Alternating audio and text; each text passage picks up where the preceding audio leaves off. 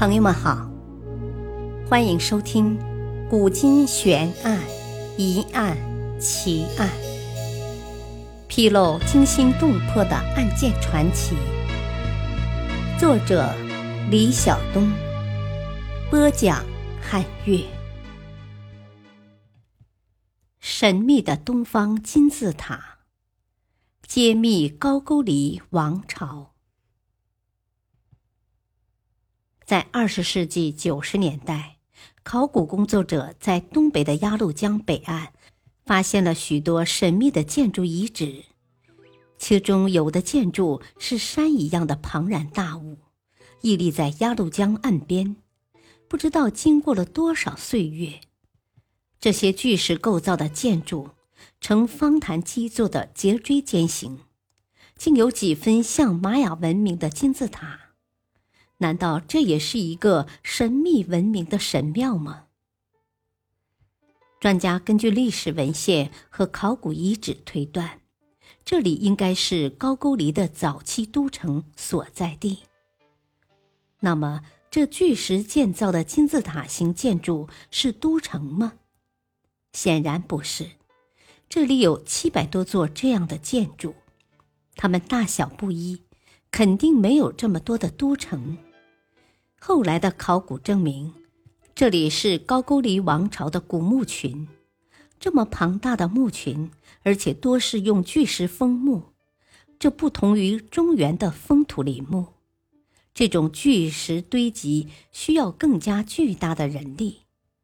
到底这神秘的高句丽是怎样的一个王朝呢？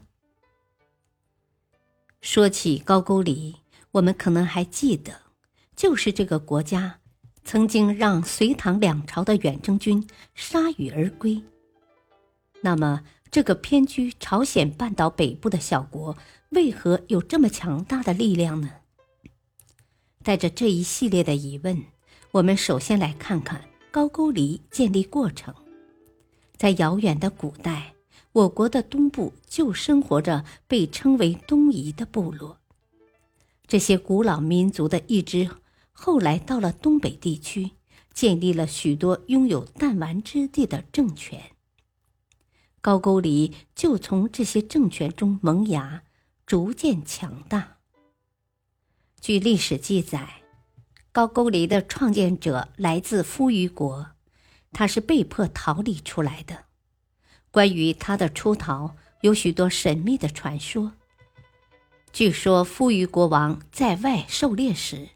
他的妃子在家有孕，国王回来后就怀疑妃子不忠，妃子却说是一个鸡蛋一样的东西钻进了肚子就怀孕了。后来妃子生一儿子，这就是朱蒙。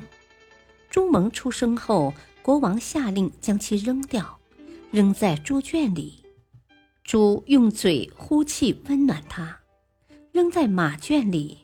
马用身体温暖它，扔在道路上；鸟用翅膀雨护它。国王无奈，只好抱回来让他母亲抚养。长大后，朱蒙勇武有力，很多人和他关系友好。国王害怕朱蒙夺王位，便想杀掉朱蒙。有人密告朱蒙，朱蒙于是沿着鸭绿江向南逃离辽宁省。怀仁县巫女山地区，看到这里土壤肥美，人民淳朴，山河险固，遂决定在此安家。很快，他就在这里建立了高句丽王权。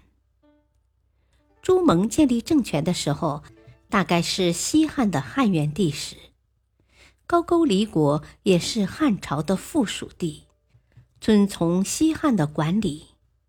朱蒙在这里修建了五女山城，这就是高句丽最早的都城。后来还修建了平原城。高句丽早期的都城就是吉山城和平原城互为依托。现在这些巨大的石城都还存在，和上面提到的七百多座陵墓一起，构成了神秘的高句丽古国。周蒙卒后，由妻子高句丽继位，史称琉璃王或琉璃明王。此后，高句丽也一直在扩张自己的势力，比如他们一直在争夺辽东的土地。我们知道，后来的高句丽有着强大的军事作战能力。那么，这时候的他们军事能力如何呢？强大的野心也不能掩饰他们的势力单薄。高句丽在汉魏时，竟然两次被汉族军队摧城拔地。在东汉汉献帝建安十四年（公元209年），同样处于东北的公孙康就破七国，焚烧易落。这是高句丽历史上第一次被汉军攻破。当时的国王高延雍不得不重新修造国都。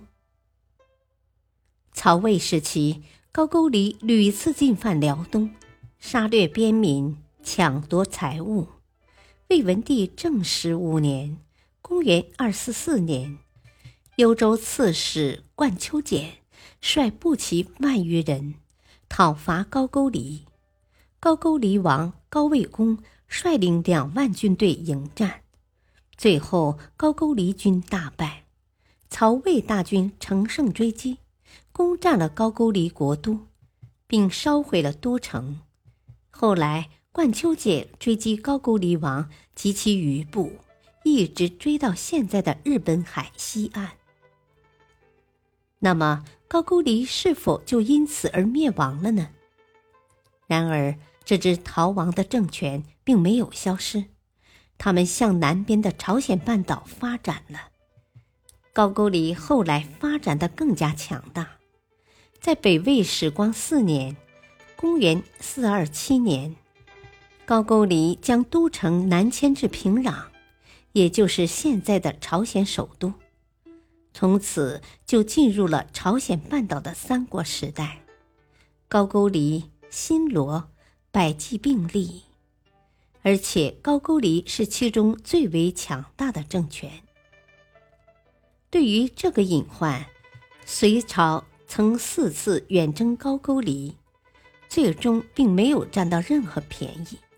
特别是隋炀帝在公元六一零年率领百万军队远征高句丽，虽然打到了平壤，然而由于战线太长。策略失误导致腹背受敌，最后不得不惨淡撤回。远征高句丽对于隋朝也是巨大的打击，损失了大量军队，导致国内民变。后来的唐朝更是力图踏平高句丽，收复辽东地区。唐太宗曾亲自带兵远征，却也没什么收效。后来的唐高宗李治继承父志，继续攻打高句丽，直到公元六六六年，高句丽发生内乱，唐朝借机与新罗联合，派出薛仁贵等大将消灭了高句丽，并建立了安东都护府，统治该地区。高句丽的历史就此结束。现在只有那些巨石建筑的都城和亡灵群守护着逝去的高句丽，但是高句丽独特的王城和陵墓构造却引起了我们的注意。根据文献和考古发现，中国吉林的吉安有十二座王陵，朝鲜平壤有七座王陵。那么这些陵墓？有什么特别之处吗？高句丽王室讲求厚葬，历史上记载，金银财币尽于送死，积石为封，列种松柏。现在所看到的高句丽陵墓，几乎都是用巨石封墓，而且有的墓中还有壁画。同样，朝鲜考古学家在平壤也发现了相似的壁画。特别是在吉安的一座陵墓中，还发现了世界上现存最早的八卦图。有专家认为，这是和中原文化有很大关联。高句丽最为奇特的陵墓是在吉安的好太王墓与称为“东方金字塔”的将军坟。将军坟是方坛阶梯石室墓的典型，它用精琢的一千一百余块花岗岩条砌成，墓高十二点四米。底边长三十一点五八米，墓底用大石条铺垫的基础与地表齐平，上面有七级阶坛，整个陵墓结构严谨，虽历经沧桑，仍巍然耸立。至今我们仍难以想象，当初修建陵墓的人们如何将这些巨石拼接起来的。历史话外音。二零零四年七月，中国申报的高句丽王城、王陵及贵族墓葬项目列入世界文化遗产名录。这些都是高句丽早期文明的遗址。同年，朝鲜境内的六十三座高句丽古墓也被列为世界文化遗产，而其代表的就是高句丽后期文明。这两大文化遗产。至今就连绵在中国东北至朝鲜半岛间。感谢收听，再会。